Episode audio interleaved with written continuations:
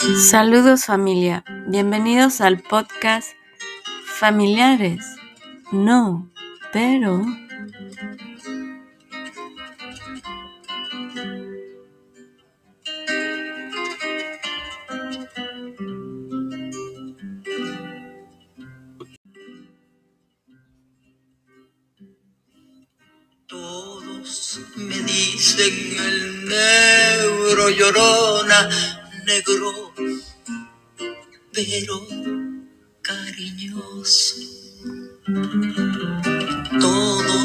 me dicen el negro llorona, negro, pero cariñoso.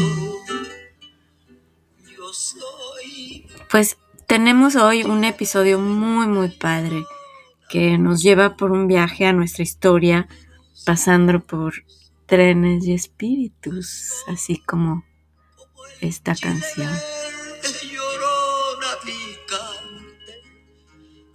Sabroso. De mi llorona, llorona, llorona. Y pues sí, esta, en este episodio hablaremos algo así de, de leyendas y espíritus, pero también de trenes. Em, hoy visitaremos diálogos que evocan recuerdos, imágenes del pasado e imaginarios colectivos entretejidos por la historia de nuestra ciudad, nuestro país y nuestra familia. Espero les guste esta segunda entrega del episodio de la reunión de la casa de Betty,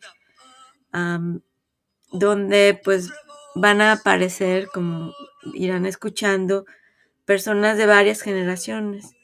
La de los abuelos de ellos y la, la de sus padres, que pues eran mis abuelos, y la de ellos, que ahora ya son abuelos, abuelas, ¿no? Y pues espero les guste tanto como a mí y pues les traiga, pues sí, que les traiga nostalgia.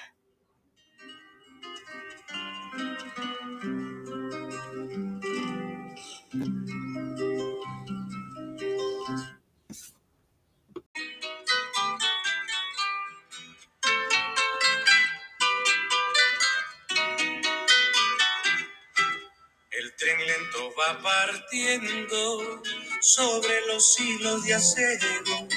El tren lento va partiendo sobre los hilos de acero.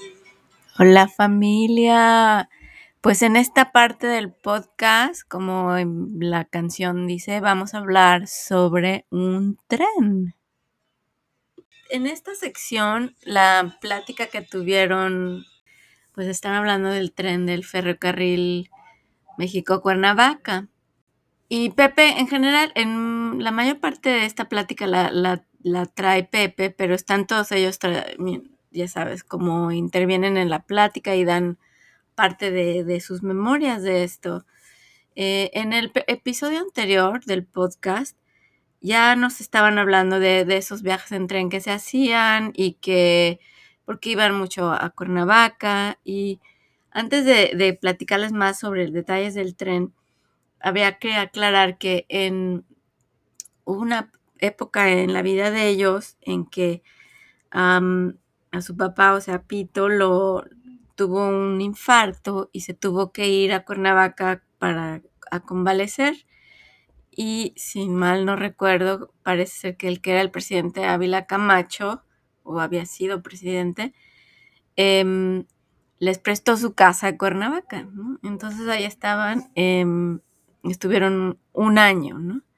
En el fragmento que les voy a poner, Pepe nos, y, bueno, todos ellos están hablando de, estos viajes a, a Cuernavaca, y Pepe nos habla del ferrocarril, ¿no? Del ferrocarril México-Cuernavaca.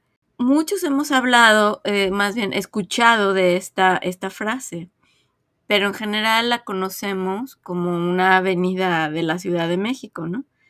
Y muchos de nosotros pues la ubicamos, bueno, que está en Polanco y pasa por el Elizondo, ¿no? Pero en realidad, bueno, esa recorre toda la, bueno, una parte de la ciudad, una parte de esa pues pasa por Polanco. La vía del ferrocarril de Cuernavaca, así en términos de historia, pues se construyó en el Porfiriato. y fue inaugurada por Porfirio Díaz en 1897.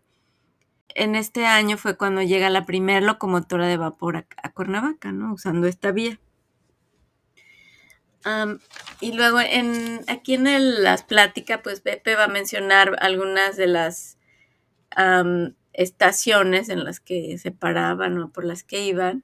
Y, pero en general la ruta, de lo que averigüé cómo era la ruta de este tren, pues salía de la estación de Buenavista y luego iba pasando por, este, por Miscuac, Oli- bueno, pasaba por la zona de Polanco, ¿no?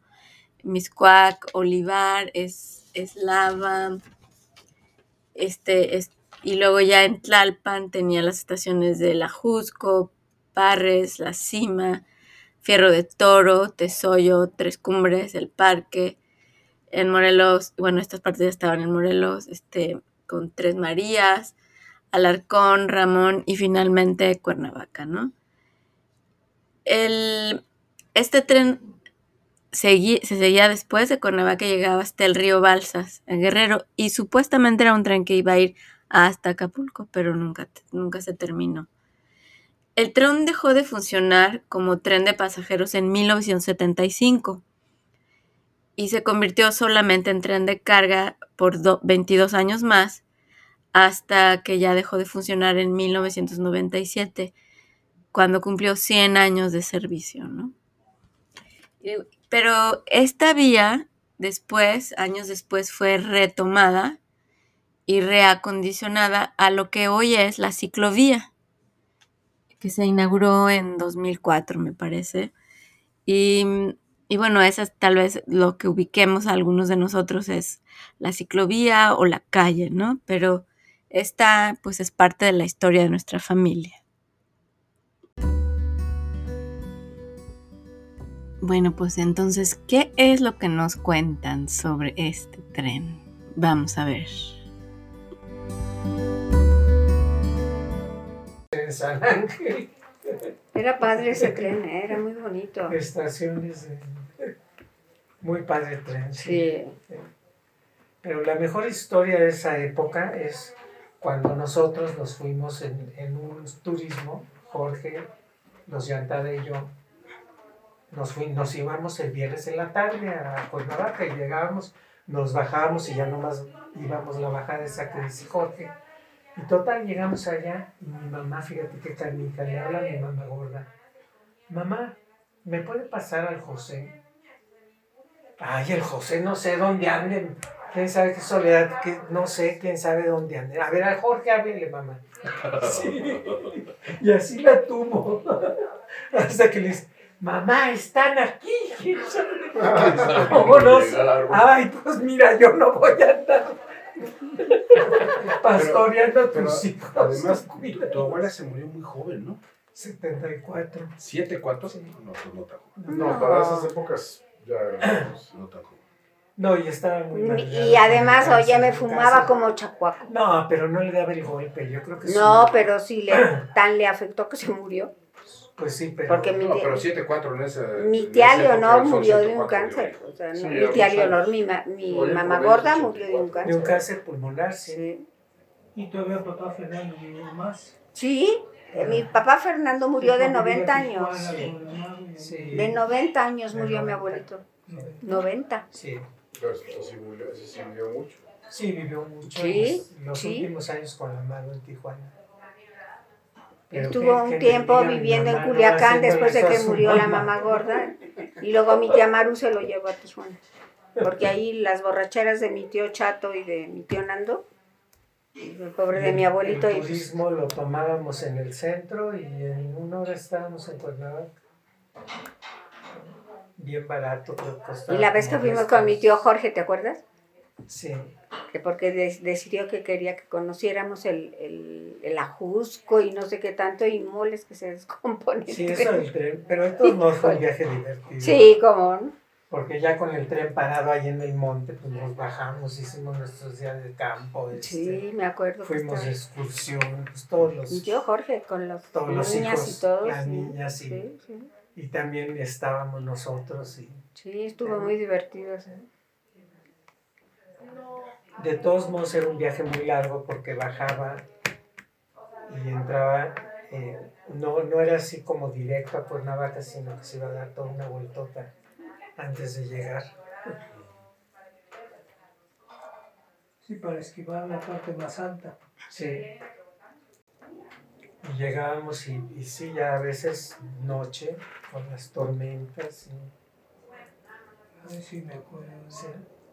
De los rayos, Los rayos. cerrando la maleta. Sí. A su- Cada quien su maleta y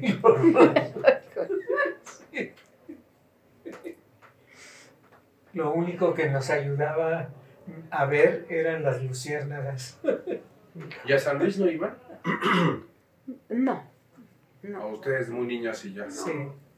Yo me acuerdo de un viaje a San Luis que también lo hicimos por tren, que es ese que les digo que Ah, bueno, por Jorge y yo nos quedamos en la casa de mi Bueno, Felipe y ustedes allá con la mamanita.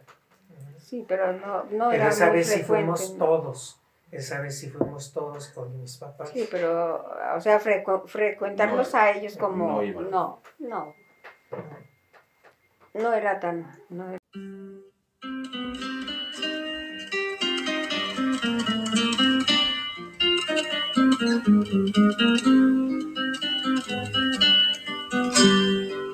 era tan fácil.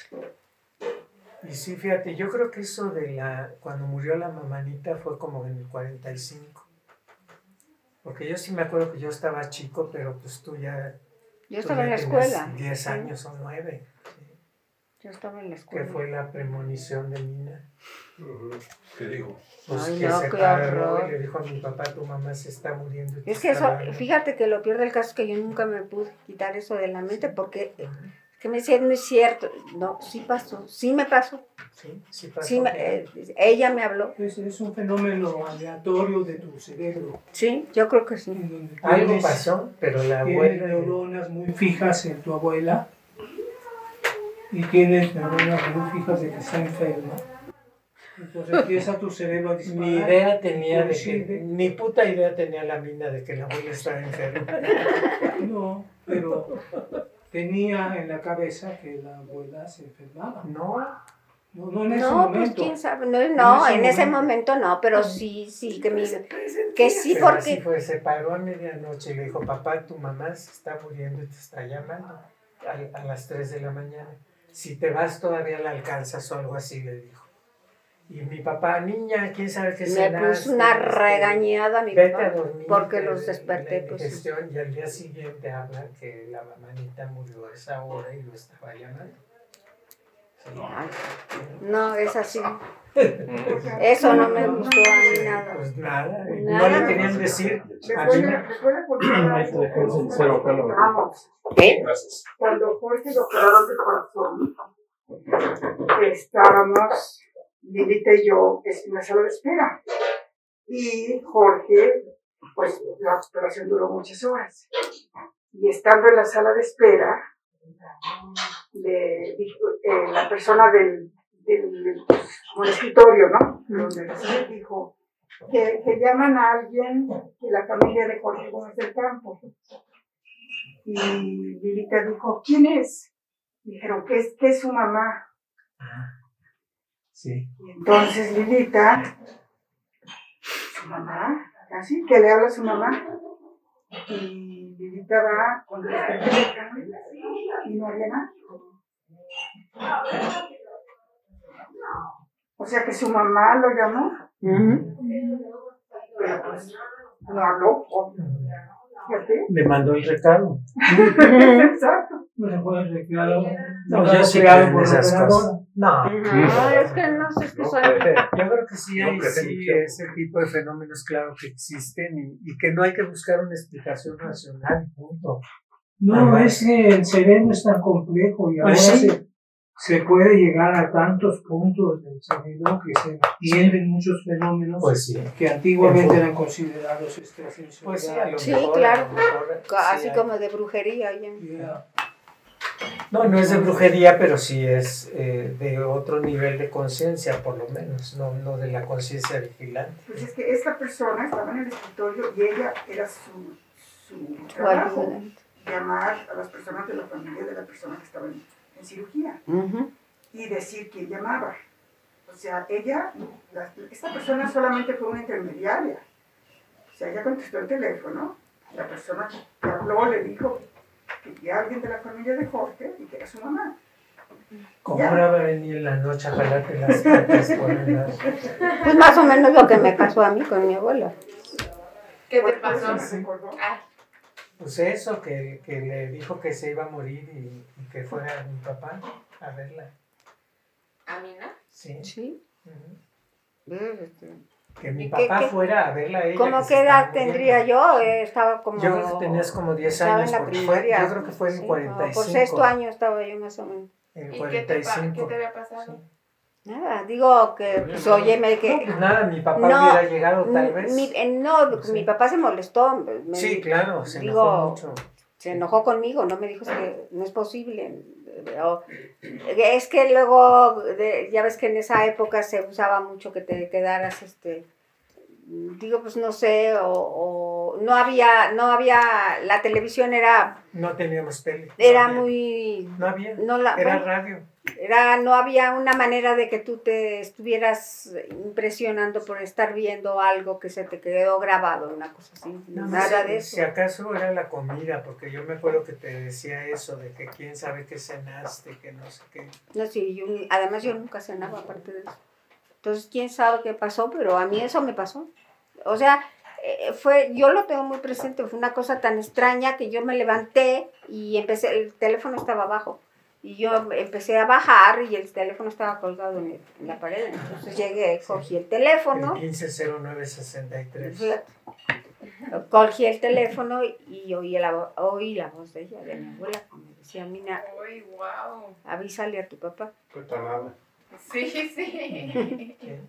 Y yo le dije a mi papá y mi papá se puso furioso. Por eso te digo, me decía, ¿qué leíste? ¿Qué hiciste? Pepe,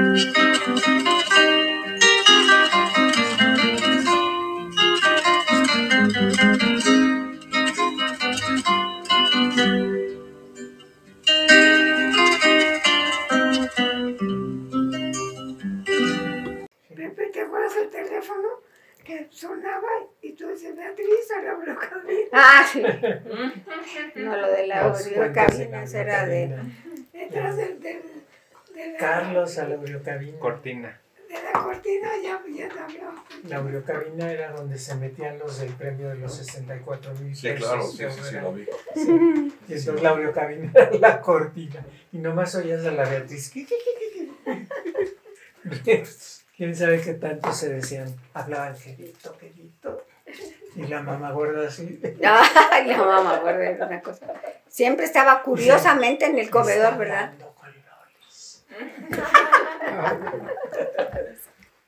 Y le toda re grosera mi mamá, ¿verdad? Que, mi mamá que en paz.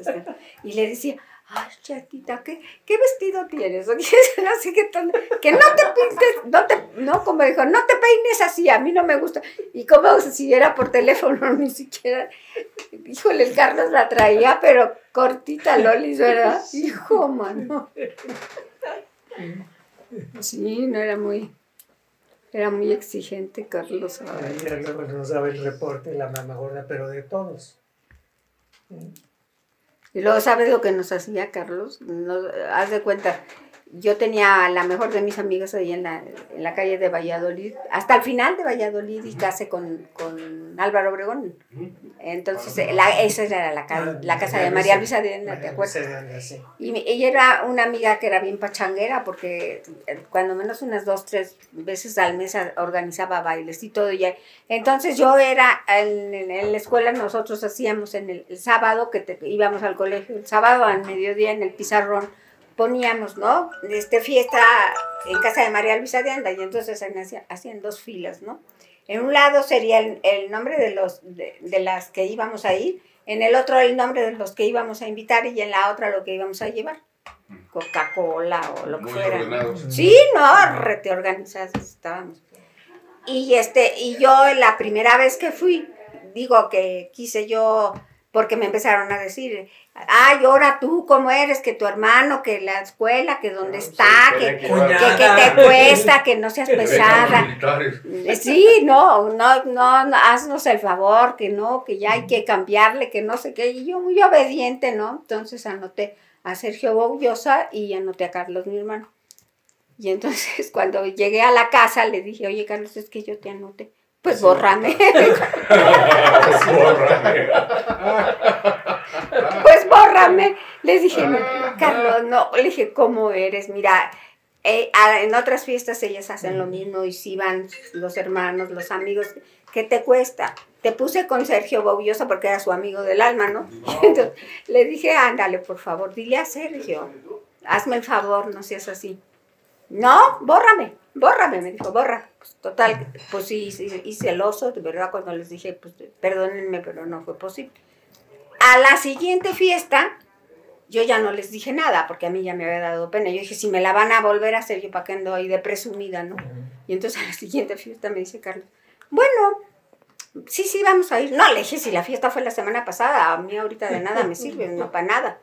Y me dice, bueno, entonces, ¿en qué quedamos? Le dije, no, pues, bueno, tú vas, entonces, para la otra fiesta yo, yo lo apunto en, en el, en, el, en el pizarrón, pero vas, le dije, porque ya una vez quedé mal, otra, otra vez, por favor, ya no me lo hagas. No, yo así muy seria, ¿no? No, no, no, te prometo que sí vamos a ir. Entonces llegamos, cuando mi mamá estaba allí, ha de haber sido por ahí de, nos íbamos a ir a la fiesta, era el sábado, ¿no? Entonces ha de haber sido por, ¿qué te puedo decir? Como las 5 de la tarde, una cosa así. Llegaron Carlos y Sergio a la casa y entonces le dice, le, le dice mi mamá, oye, ahora sí le cumplen, ¿eh? Porque ya está todo organizado. Y le dice Sergio, ay, tan lindo el Sergio. Ay, ay, señora, es que yo no sé bailar. Por ahí hubieras empezado, le dice, a ver, ponte unos discos que se voy a bailar con Sergio. Yo estaba muerta de la risa, ¿no? Y una, dos, tres, vueltas. Pobre Sergio se nació con... Eso de lo que nos desapuntas le hicimos a mi papá cuando nos apuntó a Jorge y a mí para el examen de la médica. No. Sí. Ya los apunté, pues los desapuntas. Ay, no, No le eh, es- No. es- esa, esa fiesta fue increíble, no, no se me olvida. Ay, no. No, y a mí en los bailes de la me dijo que iba con tu abuelo, con tu padrino, y este, y me decía Carlos, no vas a bailar con cualquiera que te saque a bailar, porque no tú eres chaperón. Le dije, Carlos, ¿pero qué tiene que ver? Mira, si te sacan a bailar, me volteas a ver. Si yo te hago Uh, así, Estaba peor. Estaba Estaba peor, digo. y le dije yo, y si yo te hago así, pues mira. A ti te iba mejor conmigo que con Carlos. Sí. No sé, es- esas eran cosas muy curiosas, ¿no? Y ya quedó también la cosa que para la siguiente, luego, luego yo, yo ya encabezaba la, la fila.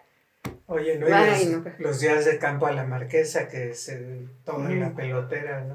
También. Y ahí íbamos nosotros de agregados, pero era, nos la pasábamos jugando baraja. ¿Y en qué coches? pastoreando. Eran los chaperones. No, era, era un camión de línea. Ah, camión de Sí, línea. Sí. O sea, no, nadie tenía coche. No, no, no, propio. tomamos No. camión de línea. No. sí. Nosotros no Eh, fuimos. de Tacubaya salía uno, no podías tomar en reforma arriba, el camión y ya vámonos. Y luego a veces en los trenes, ¿no? En los trenes, Sí. bueno, y sí también el tren por la marquesa tenía estación Ay, qué cosa. y los caballos esos que no se sabían más que, Más que su camino, ese es un progreso, los tocó a todos. Agarrabas un cabello de dar por un lado y te tiraba. Y lo querías mover, te tiraba. El salco y las truchas. Todo eso todavía existe, ¿no? En la carretera vieja sí, sí no, no está tan... Ahí estaba tú, también tú ibas ahí, ¿verdad, Jorge? A Salazar es donde está el centro Sí. nuclear. Salazar, sí. Sí, ya después el centro pues, nuclear ahí sí. no, Ya nos vamos.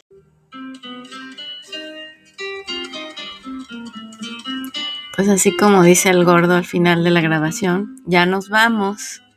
Aquí termina este este segundo episodio de la reunión de Betty y que pues nos llevó por todo un viaje, por múltiples generaciones y múltiples lugares de, de, de la vida de ellos.